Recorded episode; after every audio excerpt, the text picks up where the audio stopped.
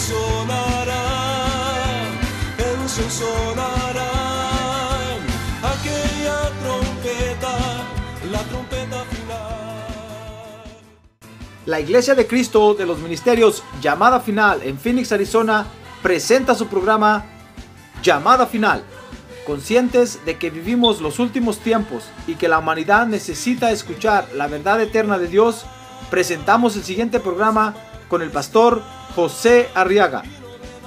Con ustedes, el pastor José Arriaga con el mensaje de la palabra de Dios.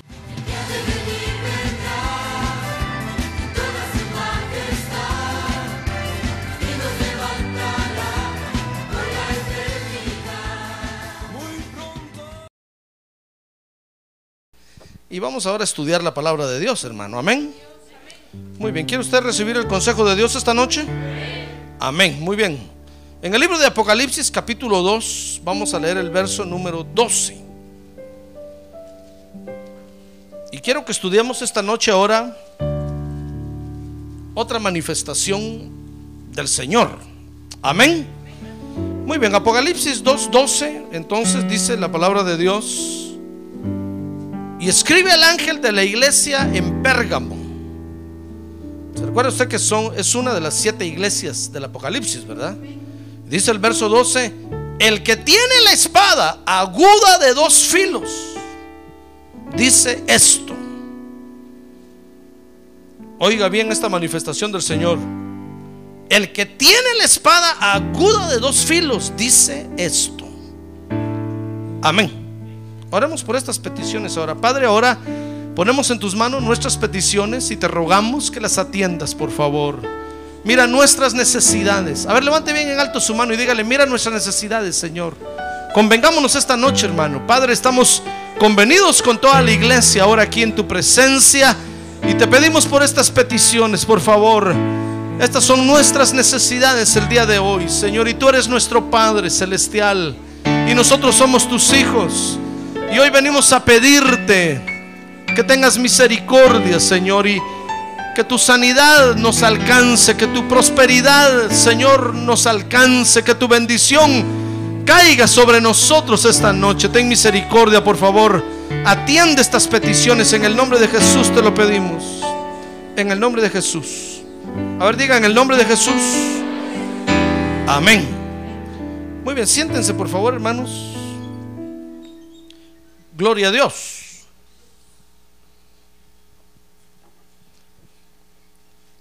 Muy bien, y quiero que ahora vea conmigo cómo el Señor Jesucristo ahora se presenta con estos creyentes. Dice el verso 12 que se presenta como el que tiene la espada aguda de dos filos. Y dice el verso 16, ahí en Apocalipsis 2.16, que esa espada aguda de dos filos, oiga hermano, dice que está en la boca del Señor.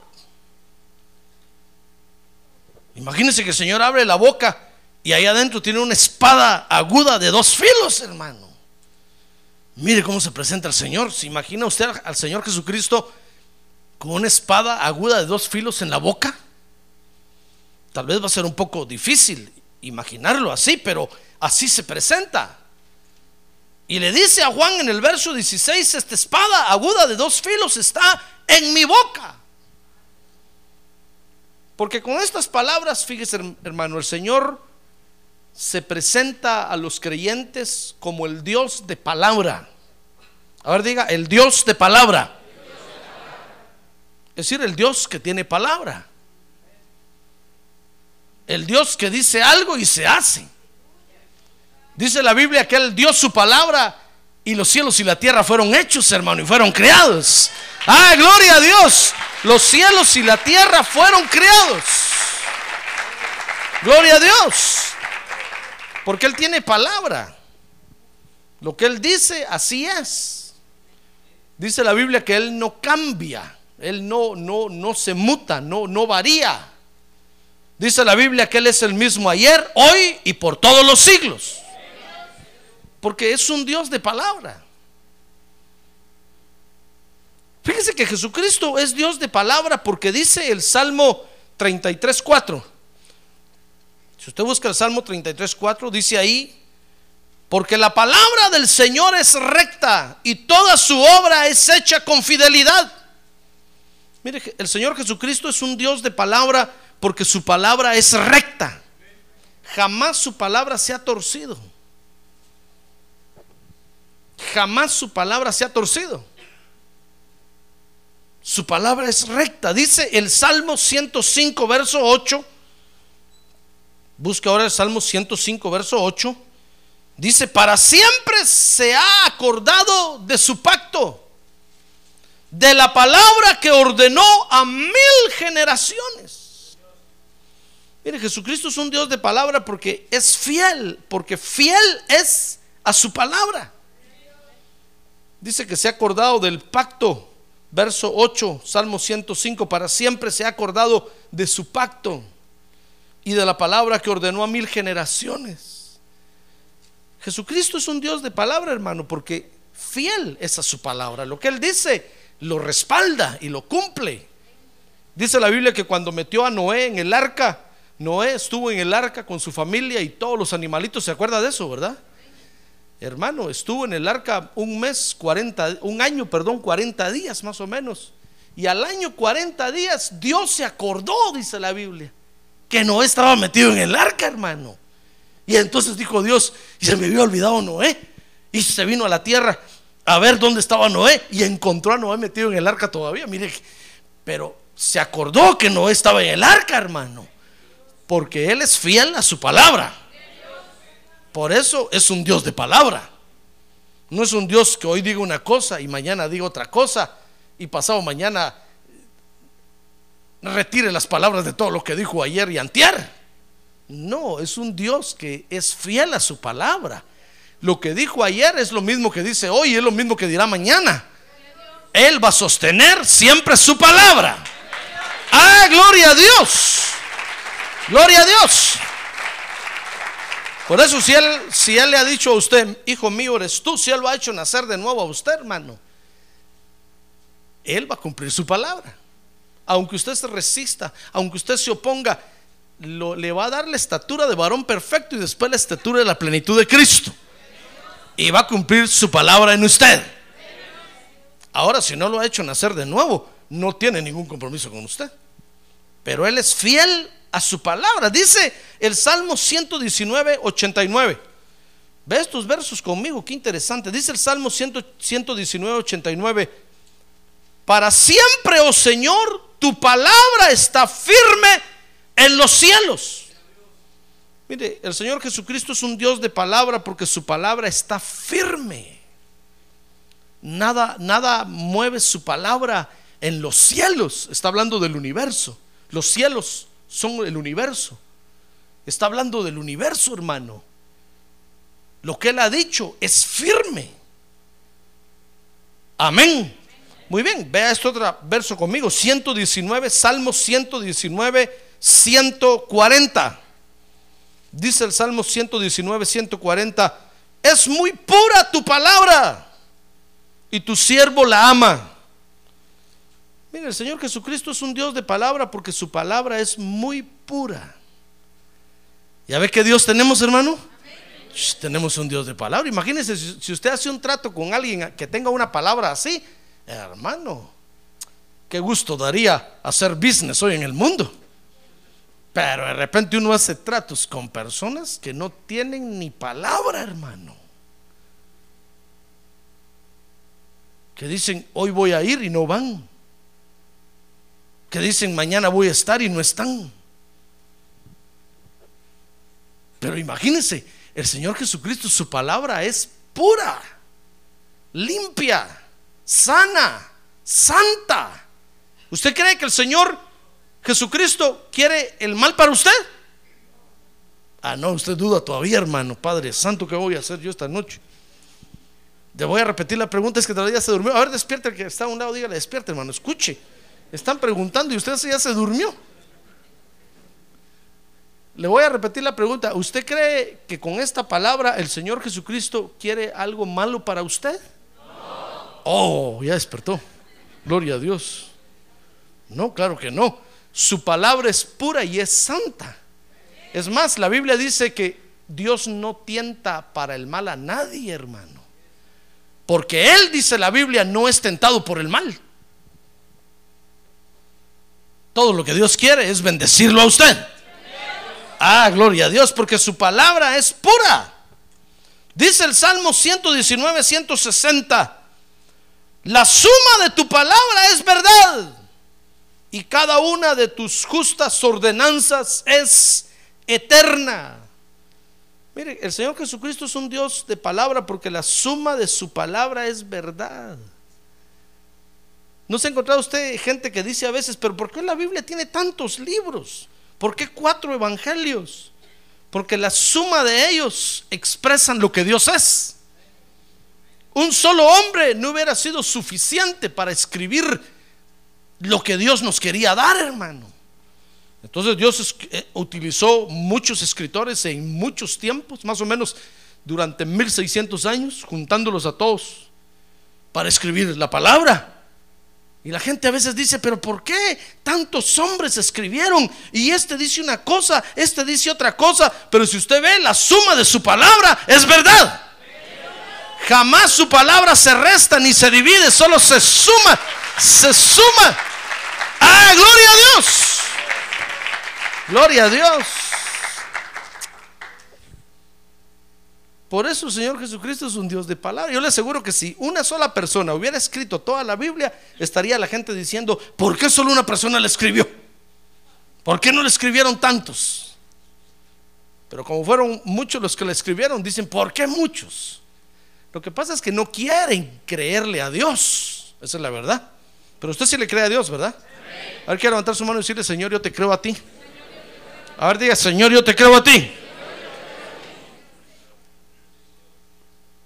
Y dice Isaías capítulo 40, verso número 8. Isaías capítulo 40, verso número 8 dice, sécase la hierba y marchítase la flor, mas la palabra de Dios nuestro permanece para siempre. Ah, gloria a Dios. Ahora sí, démosle un buen aplauso al Señor. Gloria a Dios. Gloria a Dios. Gloria a Dios. Porque su palabra permanece para siempre. Por eso, fíjese que el Señor Jesucristo es un Dios de palabra, hermano. Porque su palabra permanece para siempre. Después que pase esta, esta era de Dios aquí en la tierra y termine todo esto, ¿sabe con qué nos vamos a encontrar? Con su misma palabra. Y por toda la eternidad, su palabra será siempre la misma palabra. Por eso, ¿sabe por qué está usted? ¿Por qué estamos usted y yo todavía en la iglesia aquí? Porque tenemos que aprendernos la palabra de Dios, hermano. Y sabe, este libro que se llama Biblia no es la palabra de Dios. Contiene la palabra de Dios, pero no es toda la palabra de Dios. Esto solo es la parte que nos corresponde a nosotros para la tierra. Pero la palabra de Dios es eterna, es infinita. Imagínense que tiene que cubrir todo el universo, hermano. Y si esto que es para la tierra, usted no lo aprende, ¿cuándo va a aprender todo lo del universo, hermano? Por el amor de Dios. Jesús, María y José, diría un católico. Apostólico y romano. Hermano, si lo que es para la tierra, usted no se lo aprende, ¿cuándo se va a aprender lo de todo el universo? Cuando se presente por toda la eternidad. Mire, cuando usted llegue con el Señor Jesucristo y le diga, muy bien, eh, ya sabes todo lo de la tierra, ¿verdad? ¿Ya, ¿y qué, qué, qué, qué de qué? Si no sé ni leer. Ay, hermano, va a decir el Señor, entonces, ¿qué estuviste haciendo en la tierra? ¿Para qué tanto ibas a la iglesia? Si ni siquiera aprendiste que la Biblia tiene 66 libros. Que el primer libro es el Génesis y el último libro es el Apocalipsis. Usted va a decir, ¿qué, qué, qué, qué, qué?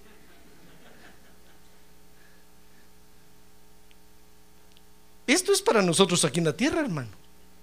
Cuando el Señor Jesucristo venga y nos transforme y tengamos que gobernar todo el universo con Él, ahí vamos a manejar otra palabra más extensa, más amplia. Y si lo que nos toca en la tierra no lo aprendemos, hermano. Mire, el Señor Jesucristo es un Dios de palabra, porque su palabra permanece para siempre. Lo que usted hoy va a aprender en la iglesia, viniendo a, estudiar la Biblia aquí conmigo, hermano, va a permanecer para siempre. No crea usted que, que va a ser solo para la tierra y se acabó. No, son los mismos principios de Dios que rigen todo el universo. Le va a servir por toda la eternidad. Es como cuando usted fue al primero primaria, ¿se acuerda cuando fue al primero primaria? Que se me hace que usted no fue, hermano. pues si tuvo la oportunidad de ir. Cuando aprendió la A, era una rueda así redonda con una colita. Mire, ¿acaso no eso le ha servido hasta los 60 años de edad que hoy tiene? ¿Verdad que le ha servido? Siempre que usted mira una rueda así con una colita, dice, ah, esa se llama A. Y lo aprendió allá cuando tenía 5 o 6 años, hermano. Así estamos ahorita, aquí estamos en el kinder, hermano. Y lo que estamos aprendiendo ahorita aquí, el color rojo, el color amarillo y el color verde. ¿Se acuerdan cuando me enseñaron eso? Le dijeron, son los colores del semáforo. Son los tres colores primarios. Rojo, verde y amarillo. ¿Acaso no eso le ha servido hasta ahorita? ¿Verdad que sí?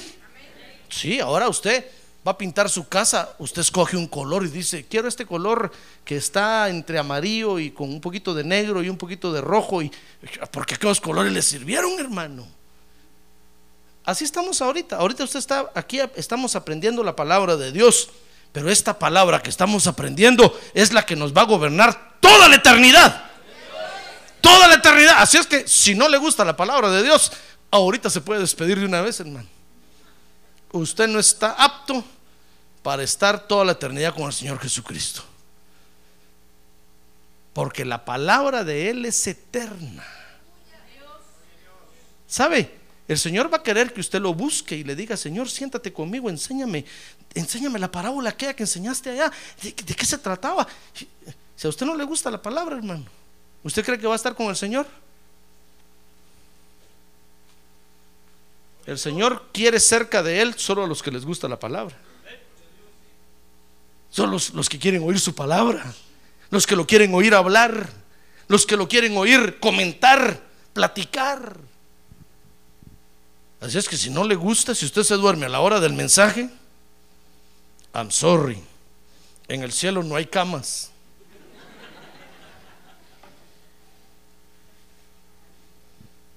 Solo tenemos que tener oídos para estar escuchando la voz del Señor. Así es que le guste la palabra. Lo que sabe que tiene que hacer, lo que tiene que hacer es decirle, Señor, dame hambre de tu palabra, dame hambre de tu palabra. Que se me quite el hambre de los frijoles, los tacos y los burros. Y dame hambre de tu palabra. Que mi espíritu se despierte con un hambre de oír tu palabra, de, de escuchar tu palabra, de escuchar tu palabra. Ah, de oír tu santa palabra.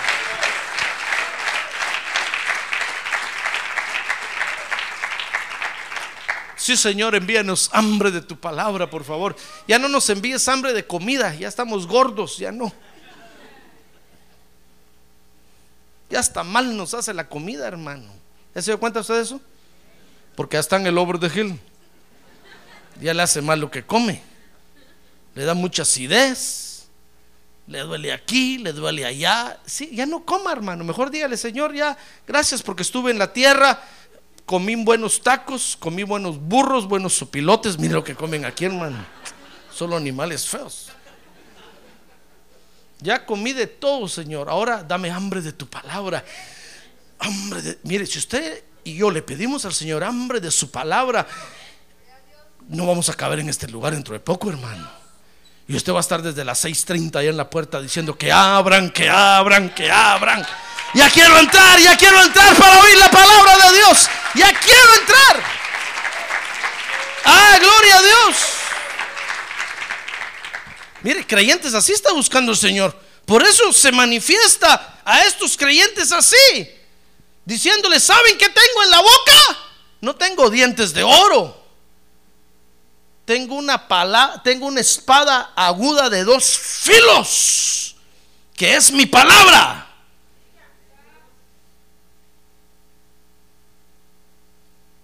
Entonces alguien dice, Señor, yo esperaba que me dijeras, tengo besos dulces para ti. Mm. No, tengo una espada aguda de dos filos que corta al entrar y corta al salir. Por eso es de dos filos. Por eso cuando se predica la palabra de Dios, hermano, es la espada que dice la Biblia que es la espada del Espíritu. El Espíritu la agarra y se le ensarta al que está oyendo así. Mire, yo solo miro las caras que hacen algunos aquí. Y después el Espíritu la saca. Vuelven a hacer otra vez. Les cortó para adentro y les cortó para afuera. ¡Ah, gloria a Dios! Por eso, por eso tiene razón la gente de enojarse cuando escucha a los predicadores, hermano. Han de decir que locos esos que sinvergüenza ve lo que está diciendo, porque sienten que se les mete la espada. Y el espíritu no solo les mete la espada, sino que todavía se las mueve, los mueve así.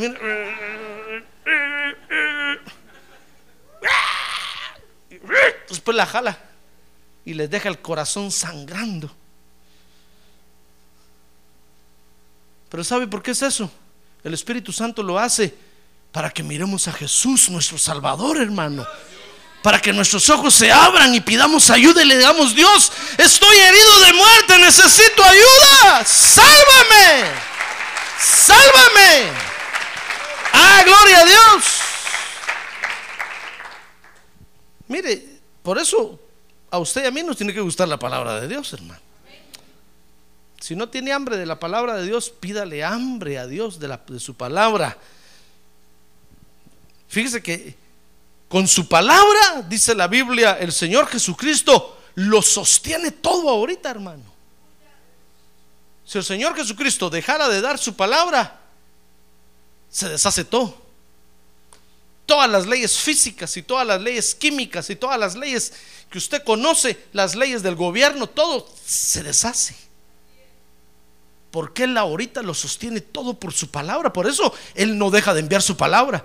Envía su palabra, envía su palabra. Y usted ve predicadores por todos lados. Mire, la gente ha querido matar a los predicadores, hermano. Por eso el diablo levantó el comunismo y perseguían a los predicadores y los mataban. Y Dios levantaba más, Dios levantaba más. Cuantos más mataban, más predicadores Dios levantaba. Porque tiene que estar enviando su palabra, tiene que estar enviando su palabra. Porque con su palabra Él lo sostiene todo. Él lo sostiene todo. Si no, mire los países donde no está la palabra de Dios, hermano. Qué tristeza de países. Lástima da. Mire todo, todos los, todo el paralelo 1040 en la tierra donde no se predica la palabra de Dios. Son países hundidos, hermano, en la miseria. Adoran vacas, adoran elefantes. Cuántas cosas horribles hacen.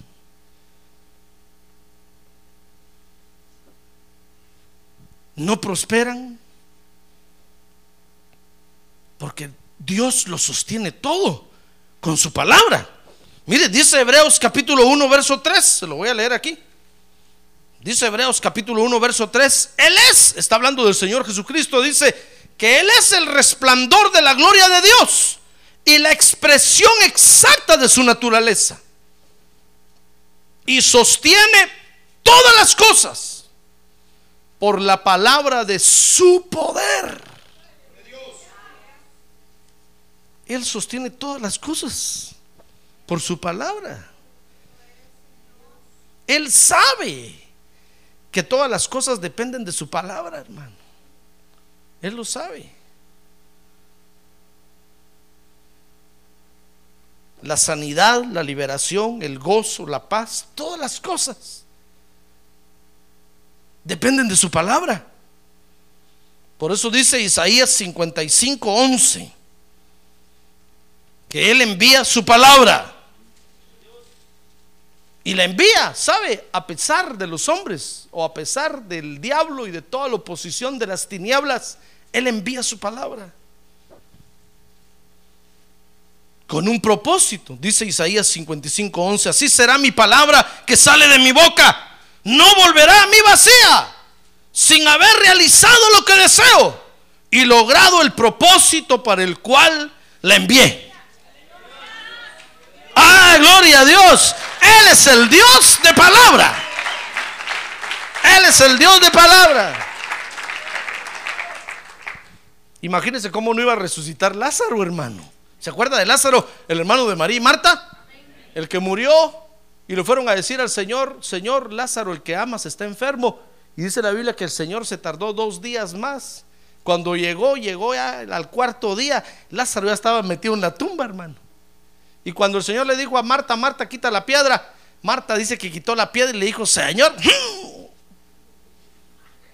¿para qué me mandaste hacer esto? Como ya de mi pobre hermano, ahorita ya está más allá que aquí. Y sabe, entonces el Señor le dijo, mira Marta, estaba, tápate la nariz, nada más, muévete para allá. Deja que mi palabra penetre ahí en la tumba. Limpien el ambiente, quítense ahí, quítense ahí, quítense ahí. Y entonces le dijo, Lázaro. ¿Dónde cree usted que estaba Lázaro ahí? No estaba ahí, ahí solo estaba el cuerpo ya en descomposición. Si Marta sintió el mal olor. Lázaro estaba en el Seol, en la región de los muertos. Ahí estaba Lázaro sentado ya, hermano, descansando. Cuando oyó Lázaro, mire, la voz de Jesús penetró en la tumba y se fue para el centro de la tierra. Donde está el Seol. Y, allá retumbó todo Lázaro. ¡Ah! Dijeron, Lázaro a la reja, Lázaro lo llaman, Lázaro, Lázaro. ¿Quién se llama Lázaro aquí? ¿Quién se llama Lázaro? ¡Ah, gloria a Dios! Hermano, allá estaba Lázaro descansando, ni me dejan descansar un rato. Lázaro, usted Lázaro, sí, lo, ya, lo están llamando, apúrese. Y Lázaro subió, hermano, y entró en su cuerpo otra vez. ¡Ven fuera! Y ¡bum! se puso de pie y empezó a caminar todo vendado. Salió de la tumba, hermano. ¡Ah, gloria a Dios! ¿Cómo no iba a resucitar? Si es el Dios de palabra el que lo llamó. Por eso cuando el Señor Jesucristo lo llamó a usted, hermano, ¿usted cree que usted se iba a resistir? Yo he conocido gente rebelde para el Evangelio, tan mal, maldiciente, maldicen la iglesia, maldicen el Evangelio, pero cuando el Señor los llama, hermano, mire, yo conozco gente que apedreaba iglesias. Estaba el culto en lo mero bueno y tiraban piedras arriba de la lámina y boom, boom, se oían. Y los hermanos adentro, viendo a qué hora les caía la pedra, hermano. Pero un día el Señor los llamó y cuando los llamó, es que ¿quién se puede resistir al Dios de palabra, hermano? Cayeron doblados de rodillas, ahí tirados, ya nadie les hacía caso. Decía, pastor, por favor, ore por mí. No decía el pastor, usted fue un ingrato, ¿para qué nos apedreó? malo. No, estoy arrepentido, me arrepiento de mis negros pecados. Es que ¿quién se puede resistir ante el llamado del Señor? Si Lázaro salió de la tumba, hermano. ¿Usted cree que usted se puede resistir? Pruebe. Pruebe. Cuando Dios le hable, usted dígale, no oigo, no oigo, soy de palo, soy de palo, no oigo. ¿Le va a pegar un grito? que lo va a derretir de una vez, hermano. Si es el Dios que con su palabra hizo los cielos y la tierra. Dice la Biblia que Dios dijo y fue hecho. Dice la Biblia que Dios habla y los ángeles se apresuran a darle cumplimiento a su palabra, hermano. Cuando Dios dijo, cuando Dios dijo, sea el sol, salieron los ángeles, los querubines, los serafines, que son los seres más veloces del universo porque tienen tres pares de alas, seis alas. Salieron volando a, crear el sol, hermano, a formar el sol. Digo, sea el sol, alumbró el sol.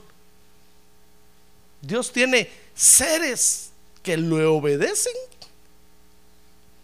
y usted se da el lujo de no obedecer. Ay, hermano. Pues sabe, por eso, por eso dice la Biblia que los ángeles nos ven, hermano. Nos ven y miran a Dios. Y le dicen a Dios, estos tienen cuello, ¿verdad? Y Dios les dice, sí, tienen cuello. Ah, es que valen la sangre de mi hijo. ah, gloria a Dios. Valen la sangre de mi hijo. Y los ángeles dicen, ah, qué cólera me da. Le dice, déjame a mí participar. Y le dice, dice, la Biblia que Dios les dice que no. No les dice, no les toca a ustedes. Háganse un lado. Estos son los privilegiados. Señor, ¿y cuándo los vas a, cuánto tiempo los vas a soportar? Si ni al culto van. Ahora el que tiene a un lado, ya lo vieron, hermano, ya se dieron cuenta que usted no viene al culto. Y cuando viene se duerme. viene tarde y se va temprano. Y sabe, y Dios, y Dios les dice, sí, pero los voy a esperar, los voy a esperar, los voy a trabajar. Y un día de estos van a despertar y se van a dar cuenta de que yo soy el Dios de palabra.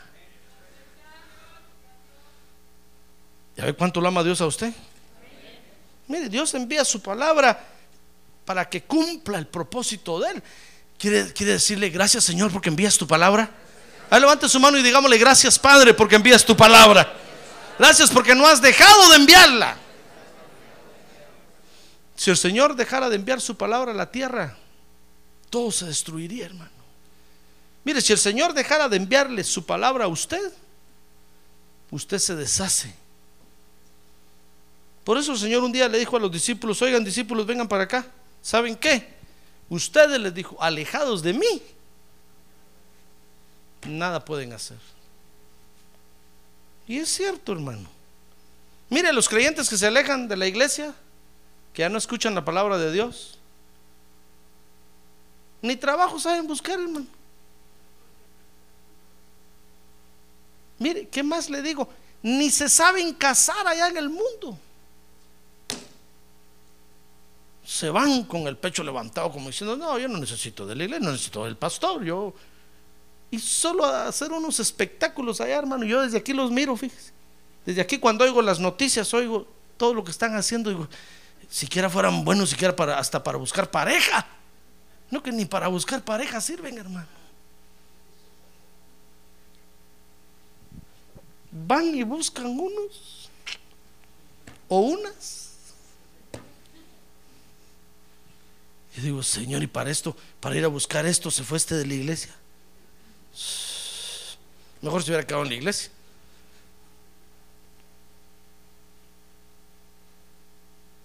Se hubiera quedado sin casarse. Mejor. Porque alejados de Dios, ahora hermano, nada podemos hacer. Usted y yo ahora necesitamos de la palabra de Dios. Ahora, si usted cree que no necesita, bueno, que le vaya bien. Desde aquí lo vamos a ver. Y desde aquí le vamos a decir, No que no.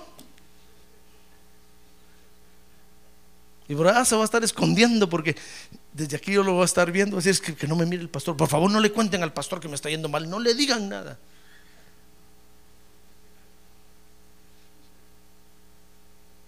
Si el Señor lo dijo, se lo dijo a los discípulos. Nosotros somos discípulos del Señor ahora, hermano. El Señor nos dice, ¿sabes qué, discípulo? Alejado de mí, nada puedes hacer. No, pero yo antes era bueno para vender droga. Anda a vender ahora.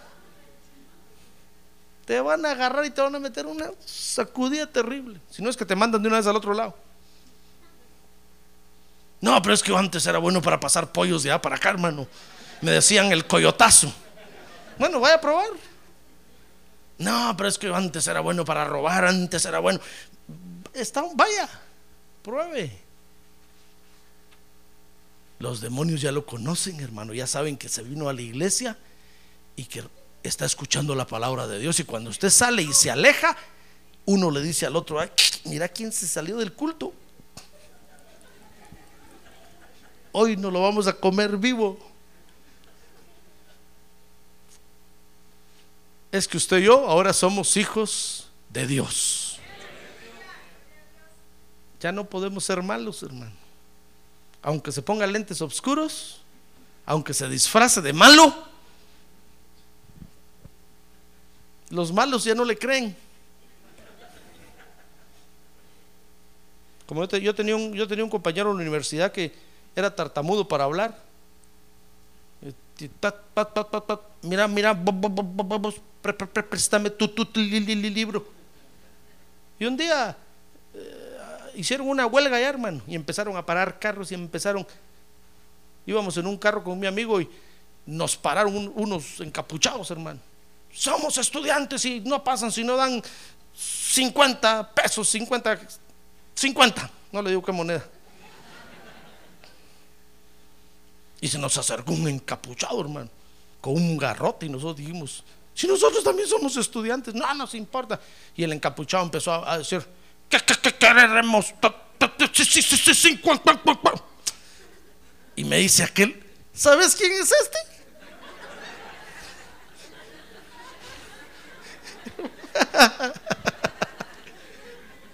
Y le dice, mira vos, fulano de tal, quítate esa capucha, te miras feo con eso. ¿Cómo, cómo- cómo- cómo sa- sa- sa- sabes que soy yo? Le dijo. ¿Por qué será? Le dijo. Se te ven los ojos.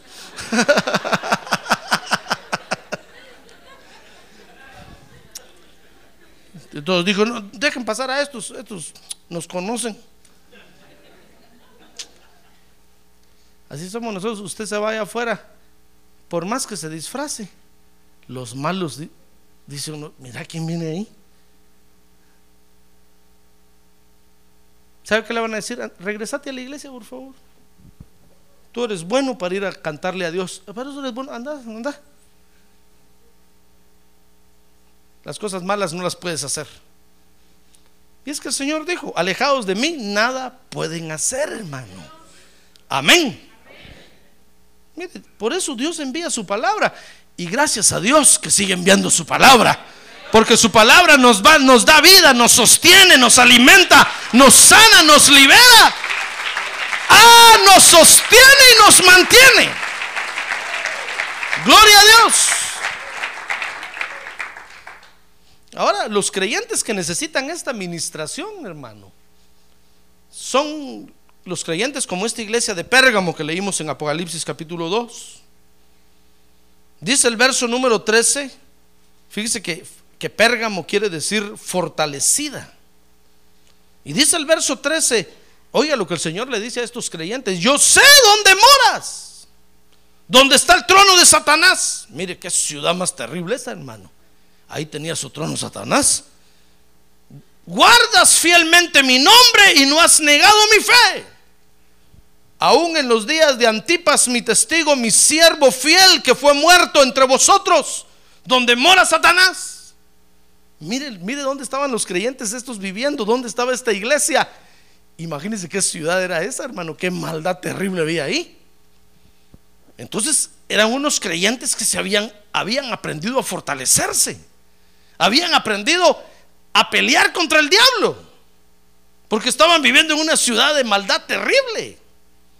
Y como, y como se sentían muy fortalecidos,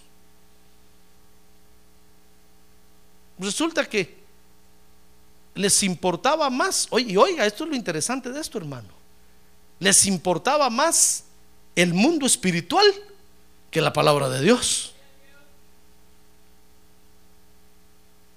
Les importaba más ver visiones. Les importaba más tener éxtasis con el Espíritu Santo. Les importaba más reprender demonios. Les importaba más echar fuera la enfermedad. Se sentían fortalecidos porque cuando ellos hablaban los demonios huían.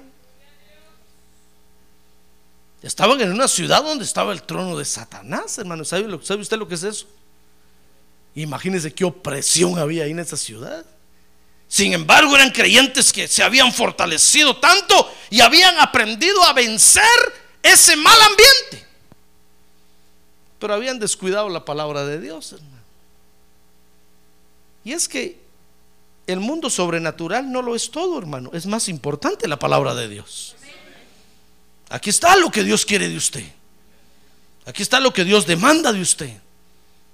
No espere usted que venga un ángel volando con diez alas, revoloteando sobre su cabeza, a decirle, hijito mío, de veras Dios te ama mucho, mucho. Para que usted diga, vi un ángel, hermano, ahora sí, ahora sí vengo a la iglesia, me apareció un ángel revoloteando. No, mejor hágale caso a la palabra de Dios.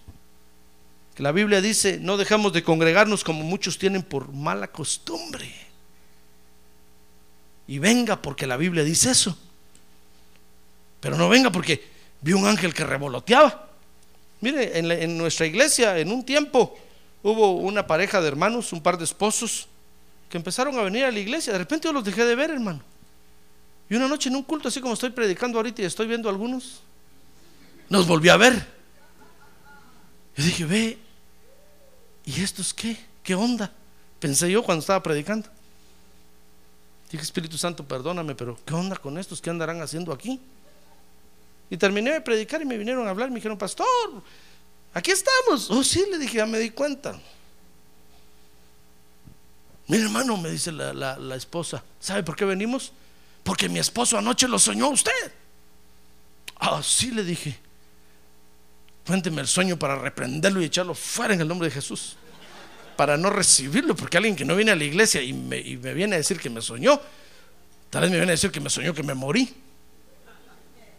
Entonces me dijo, no, so- soñamos que usted llegó a nuestra casa y se sentó y nos exhortaba a que viniéramos a la iglesia. Oh, gloria a Dios, dije yo, aleluya, amén. Pues ahí nos vamos, pastor, va, pues que les vaya bien. Se desaparecieron otra vez, hermano. Como a los dos meses, otra vez los volví a ver, dije, oh, ¿y estos qué? Y otra vez terminé de predicar, pastor, aquí estamos. Oh, le dije, qué bueno que estén vivos todavía. Y hace rato que no los miraba. Entonces me dijo, pastor, es que venimos porque fíjese que ahora me dijo la esposa, yo lo soñé a usted. Oh, sí, le dije. Sí, soñé que usted llegaba y que. na, na, na". Oh, gloria a Dios, aleluya. amén. Y bueno, ahí nos vemos, va, pues. Y al poco tiempo, y se desaparecieron. Al poco tiempo volvieron a llegar y otra vez. Dije, Señor, estos vienen cada vez que me sueñan. Dije, Señor, ¿sabes? Les voy a dar una mi fotografía mejor para que me sueñen todas las noches.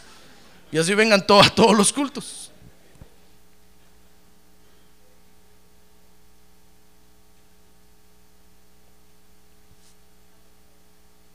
Pero si usted está esperando oír una voz de trueno que le diga, hijo mío, esta es la iglesia verdadera, nunca la va a oír. Porque aquí está la palabra de Dios que le enseña a usted qué es iglesia y cuál es una iglesia. El mundo sobrenatural es muy importante, el mundo espiritual, pero no más importante que la palabra de Dios, hermano. Pero estos se creían tan fortalecidos porque estaban peleando contra el enemigo, contra el trono de Satanás. Y Dios les dice, ¡uh, qué buena pelea se están dando ustedes! Los felicito. Se parecen a mí, les dijo Dios. Buenos para pelear. Pero saben, les dijo, tengo contra ustedes una cosa y es que se olvidaron de mi palabra. Y lo, que, y lo que había, el error que habían cometido, hermano, es que dice el verso 14 y 15, vea conmigo ahí Apocalipsis capítulo 2, verso 14. Pero tengo unas pocas cosas contra ti porque tienes ahí a los que mantienen la doctrina de Balaam. Mire, se les habían metido, se les había metido gente a la iglesia con una doctrina rara, hermano. Y en el verso número 15 les dice también, y también tienes ahí a los que mantienen la doctrina de los nicolaitas. Mire, era una iglesia que por estar viendo ángeles volar, se olvidaron de la doctrina de la palabra de Dios, hermano. Ya no les importaba. Ellos decían, no, es más importante reprender al diablo y echarlo fuera de aquí.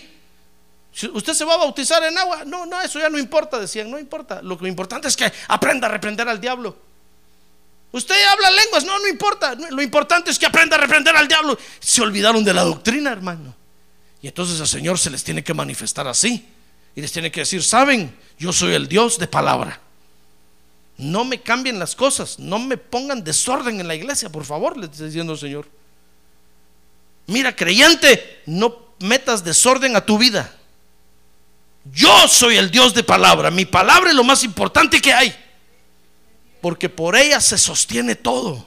Por ella se mantiene todo. Por ella tú vas a vivir toda la eternidad. Por ella tú eres salvo. Por ella tú eres libre. Ah, gloria a Dios, gloria a Dios, gloria a Dios.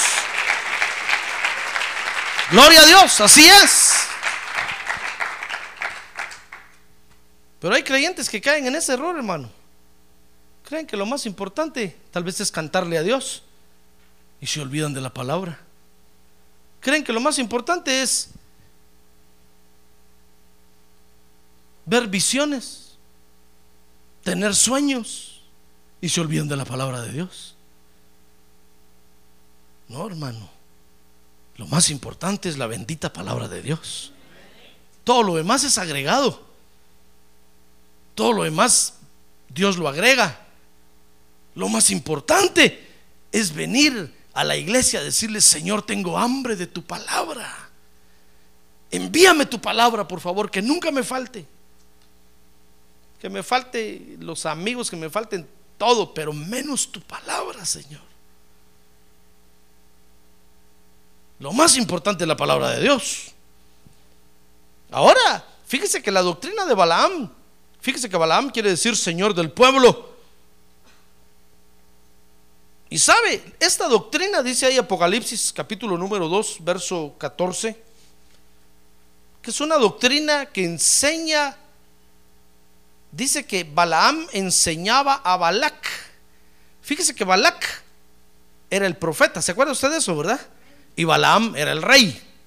Entonces un día, como venía Israel, habían salido de Egipto, iban para Canaán, dice que tenían que pasar por el territorio de, Balaam. Entonces Balaam llamó a Balac y le dijo, mira Balac, ven para acá, te voy a pagar 15 dólares la hora. Si vas y en ese peñasco te paras ante el pueblo que viene caminando allá y lo maldices, mal, maldícelo por favor. Porque vienen para acá, esos salieron de Egipto y van para allá y nos van a pasar arrasando aquí. Y antes de que me maten, por favor, hazles un, un entierro. Un trabajo de brujería. Maldícelos. Y se van a morir. ¿Se acuerda de eso, verdad? Muy bien. Entonces dice aquí el verso 14 que Balaam enseñaba a Balac. Oiga lo que le enseñaba a poner tropiezo ante los hijos de Israel, primero. Segundo, a comer cosas sacrificadas a los ídolos y a cometer actos de inmoralidad. Mire lo que estaba en la iglesia, hermano.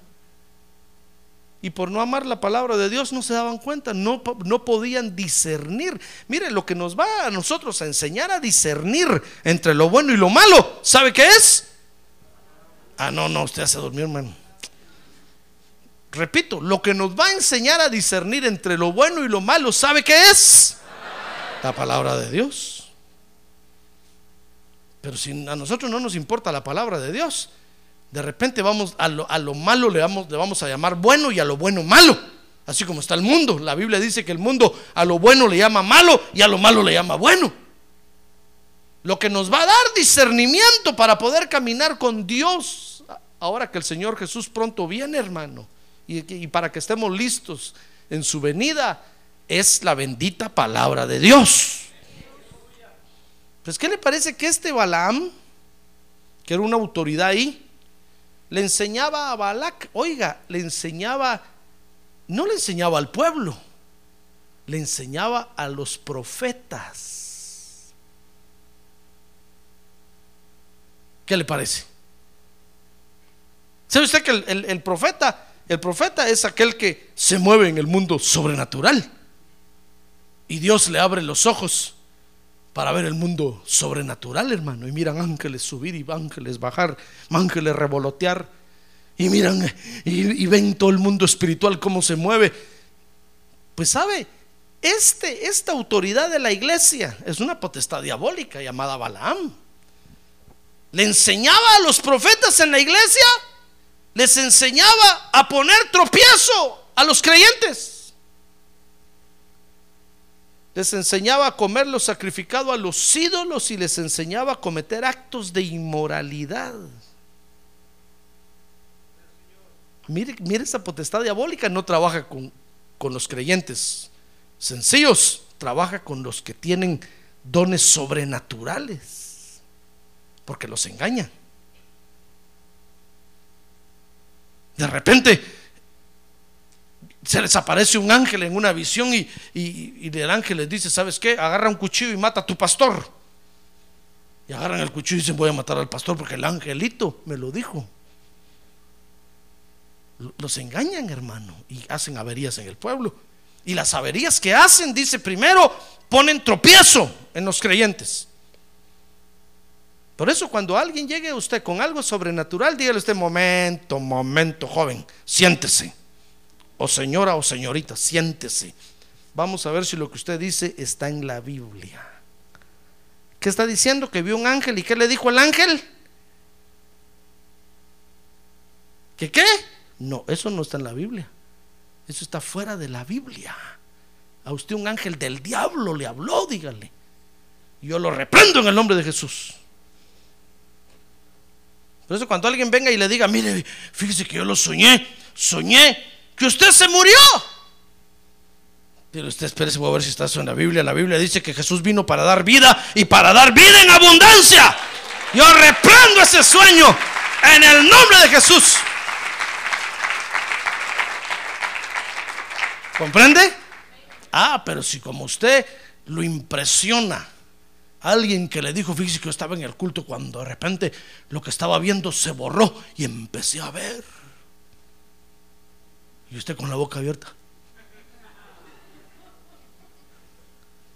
Y miré que aparecía Superman. Dice usted, ¿qué más? ¿Dónde compró el DVD?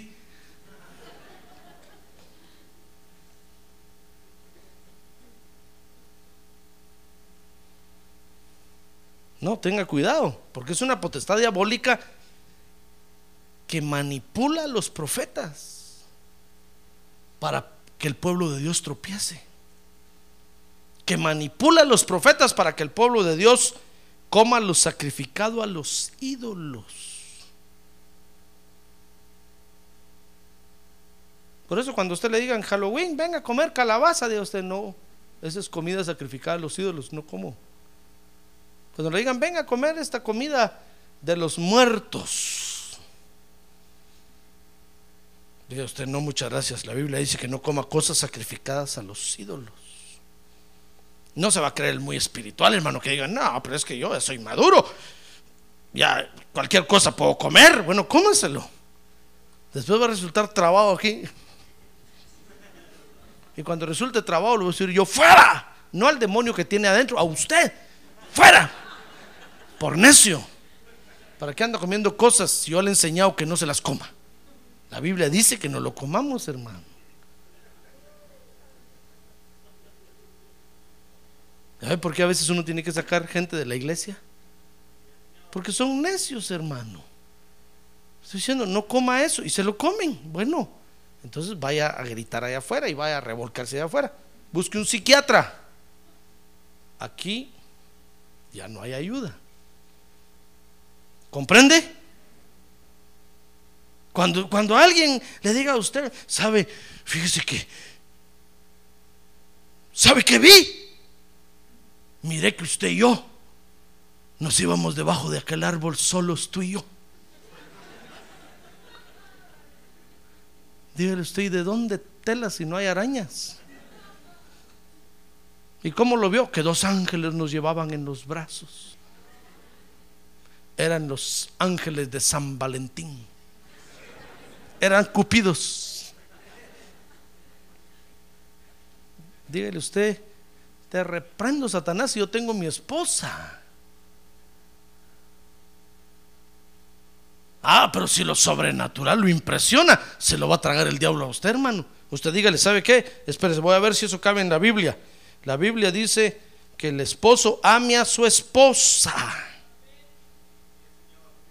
¿Y qué me está diciendo usted? No, pero si eran dos ángeles que nos llevaban.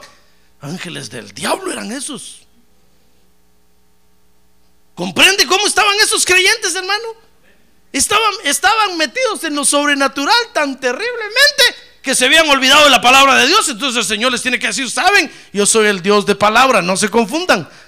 La palabra está en mi boca. No está aquí en la cabeza ni en la espalda, es, es mi boca. La espada es mi boca, es mi palabra, es lo más importante que tengo.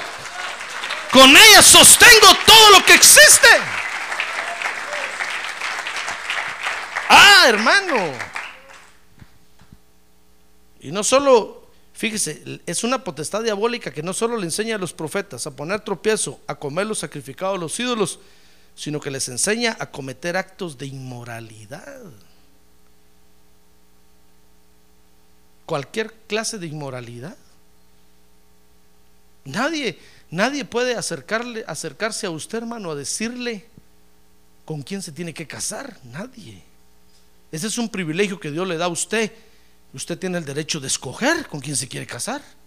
Y si se quiere casar o, se quiere quedar eunuco.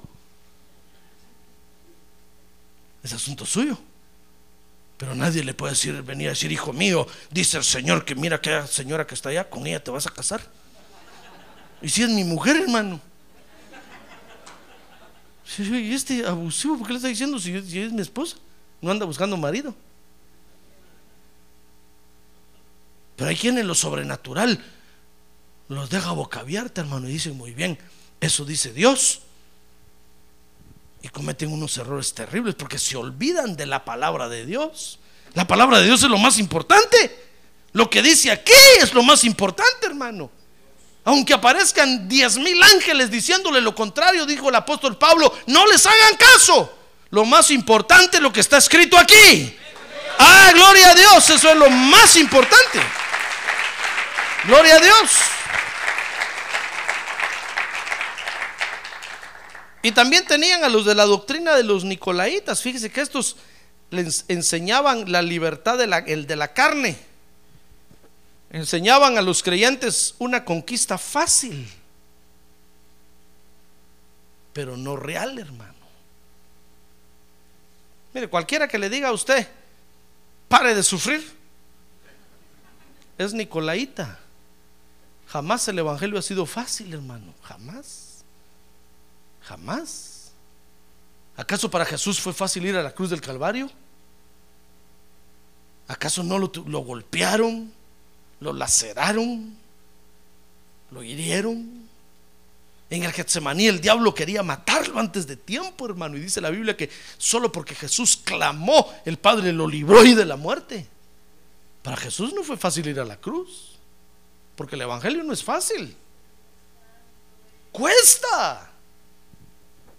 No me diga usted que a usted no le cuesta venir a la iglesia. ¿Verdad que le cuesta? A ver, pregúntale que tiene a un lado. ¿Le cuesta venir a usted a la iglesia, hermano?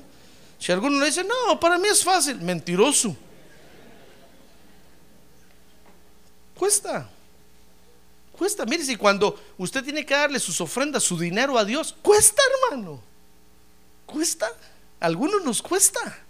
Y nos quedamos pensando, Señor, te daré, no te daré, te daré, no te daré, te daré, no te daré. Casi deshojamos la margarita. ¿Doy o no doy? Aquí hay, mire, doy o no doy, doy o no doy. Doy. No, pero quedó un pedacito aquí, no doy. decimos gracias, Señor, porque no doy. Nos cuesta, hermano.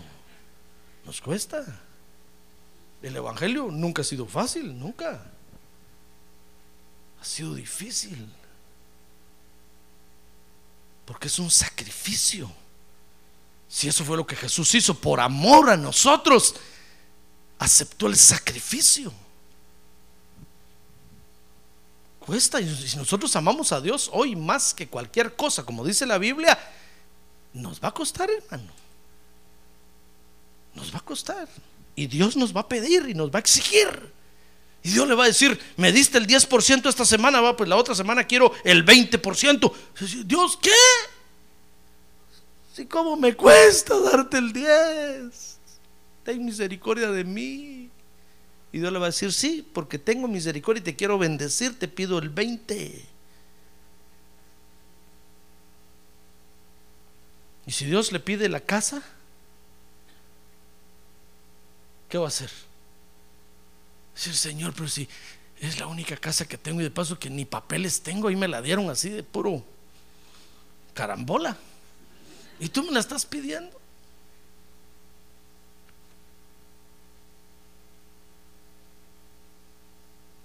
Y si le pide el trabajo, a mí me pidió el trabajo, hermano.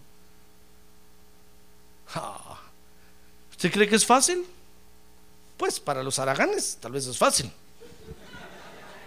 Para los que no les gusta lo que están haciendo, claro, con mucho gusto Dios, me lo hubieras pedido antes.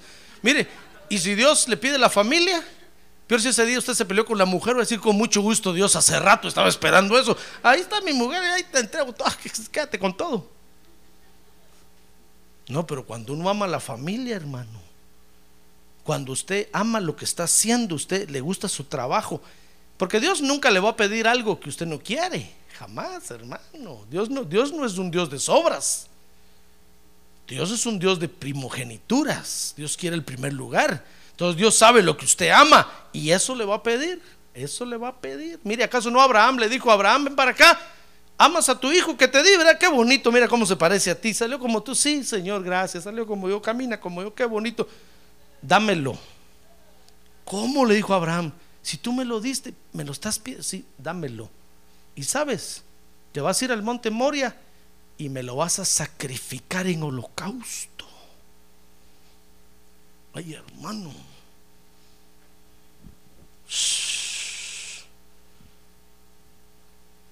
Lo que uno más ama, Dios le va a pedir. Porque el Evangelio así es. Así es Dios.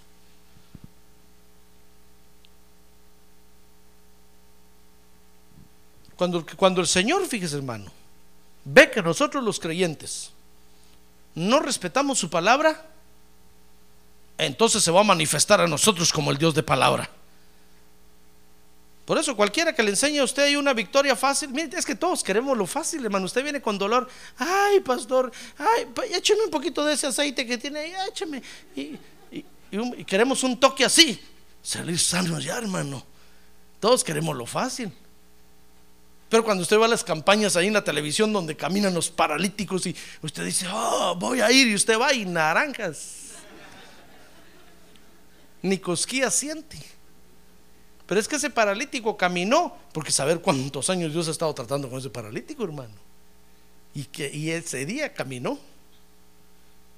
Nosotros queremos lo fácil, nosotros queremos, Señor, quiero un trabajo ya, pero ya ahorita que salga ahí, que, que, me caiga sobre la cabeza el trabajo. No, hermano. Si alguien le dice a usted, por eso los que, los que allá afuera gritan, venga Cristo y sus problemas se van a acabar, son unos mentirosos, hermano, no les da caso. Se parecen a aquellos gritones que están vendiendo el jarabe. ¿Ha oído esos en la calle, va? Compre este jarabe, este jarabe le va a quitar el dolor de cabeza, le quita el dolor de estómago, le quita el dolor de intestino, le quita el dolor de quita, le quita. Uno dice, qué maravilla de jarabe. Entonces, ¿por qué el mundo está tan enfermo? Y el que está gritando, ah, no aguanta el dolor de estómago, hermano. Ni ha comido porque no ha vendido el jarabe.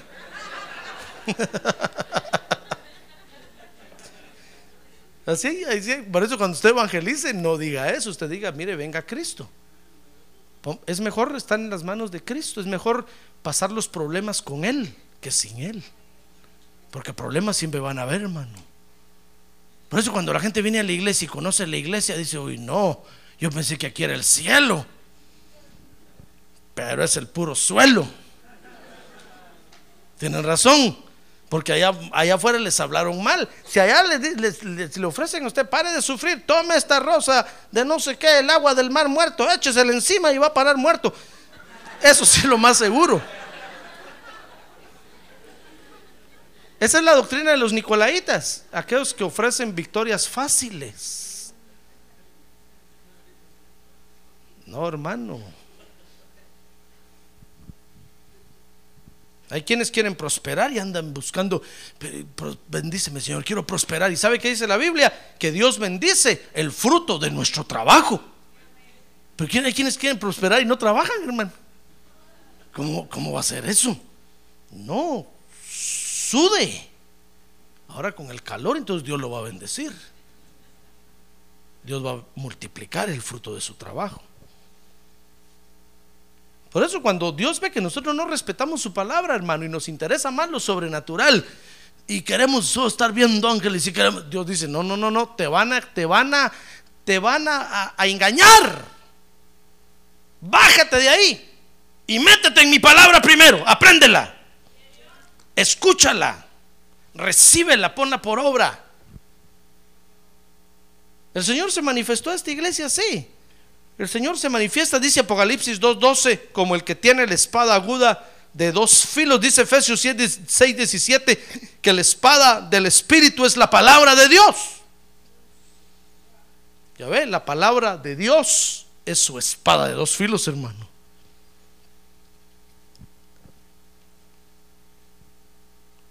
Y dice Apocalipsis 2.16 que Dios está dispuesto a pelear. Oiga, dice, por tanto, arrepiéntete.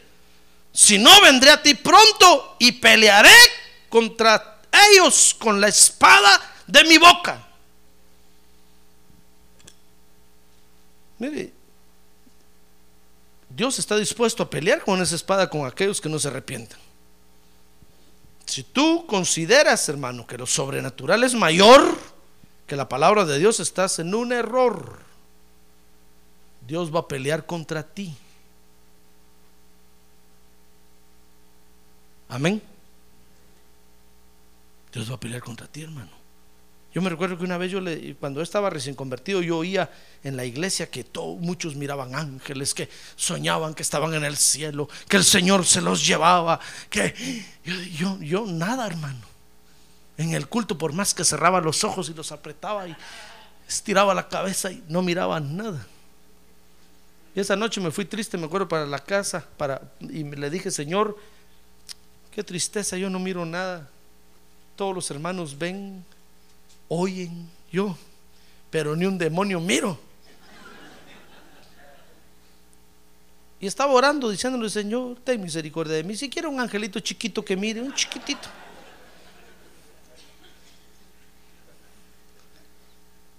Y resulté peleando con Dios diciendo, eh, nada, mejor ya no voy a ir a la iglesia, ni miro nada, ni oigo nada. Y los hermanos todo ven, peor si yo estoy mal, peor si esa no es mi iglesia, mejor ya no voy. Me acosté a dormir. Mi hermano, esa noche tuve una pesadilla. Soñé que un ejército me iba persiguiendo y me iban- disparaban y yo y, me, casi me agarraban. Y cuando desperté como a las 3 de la mañana, el corazón me decía bum, bum, bum, bum. Hermano, yo entendí, le dije, Señor, perdóname, qué tonto soy. Si lo más importante es que escuche tu palabra y reciba tu palabra. ¡Ah, gloria a Dios!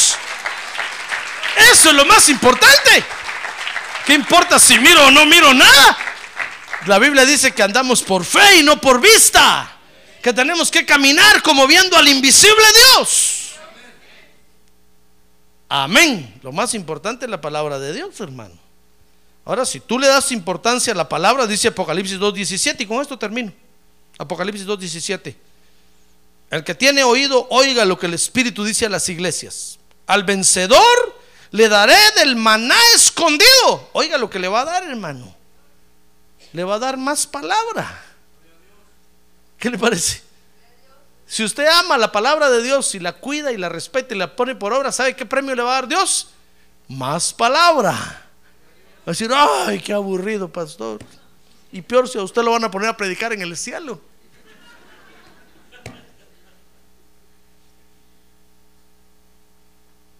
El maná escondido son los misterios escondidos que Dios tiene, hermano, que nadie ha escuchado ni ha visto. Dice la Biblia que cosa que ojo no vio, ni oído oyó, son las cosas que Dios tiene preparadas para los que le aman. Ese es el maná escondido. Y dice, y le daré una piedrecita blanca.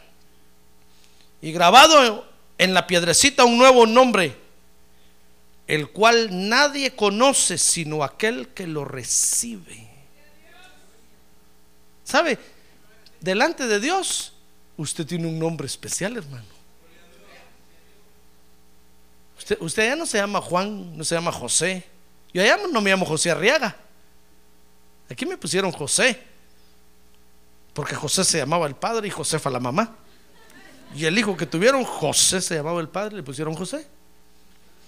No, aquí me pusieron José porque, hermano, mis papás nací yo y dijeron, otro varón.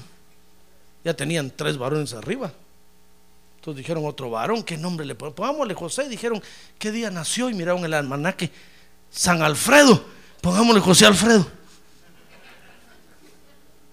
Pero allá, usted y yo tenemos un nombre especial. Así que si, usted aquí se llama Aniceto o Anacleta, no tenga pena. Allá usted tiene un nombre especial. Ah, gloria a Dios, un nombre nuevo. Ah, gloria a Dios. ¿Sabe qué está diciendo el Señor ahí? Mira, creyente, si tú amas mi palabra más que lo que tus ojos vean o no vean y la pones por obra, te voy a dar a conocer de los misterios escondidos que yo tengo. Y sabes, y no solo eso, sino que mi palabra te va a dar una verdadera identidad. Eso quiere decir una piedrecita blanca con un nombre nuevo, con tu nombre real. Vas a tener una verdadera identidad como creyente. Y el diablo no te va a engañar diciéndote, diciéndote que no vales nada, que no sirves para nada. Porque mi palabra te va a dar una verdadera identidad. Y a ver, y a ver lo que, lo que Dios está dispuesto a darle si usted le da importancia a la palabra de Dios. Siempre que la iglesia o el creyente necesita una administración especial, hermano, el Señor va a estar dispuesto a dársela.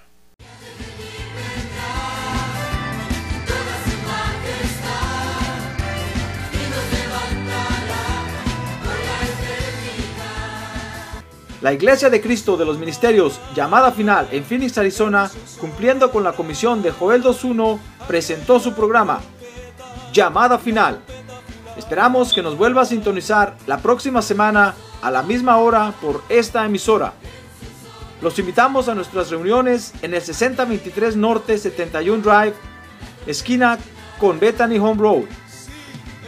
Para mayor información puede llamarnos al 623-934-1259 o visitarnos en la internet al www.llamadafinalphoenix.com.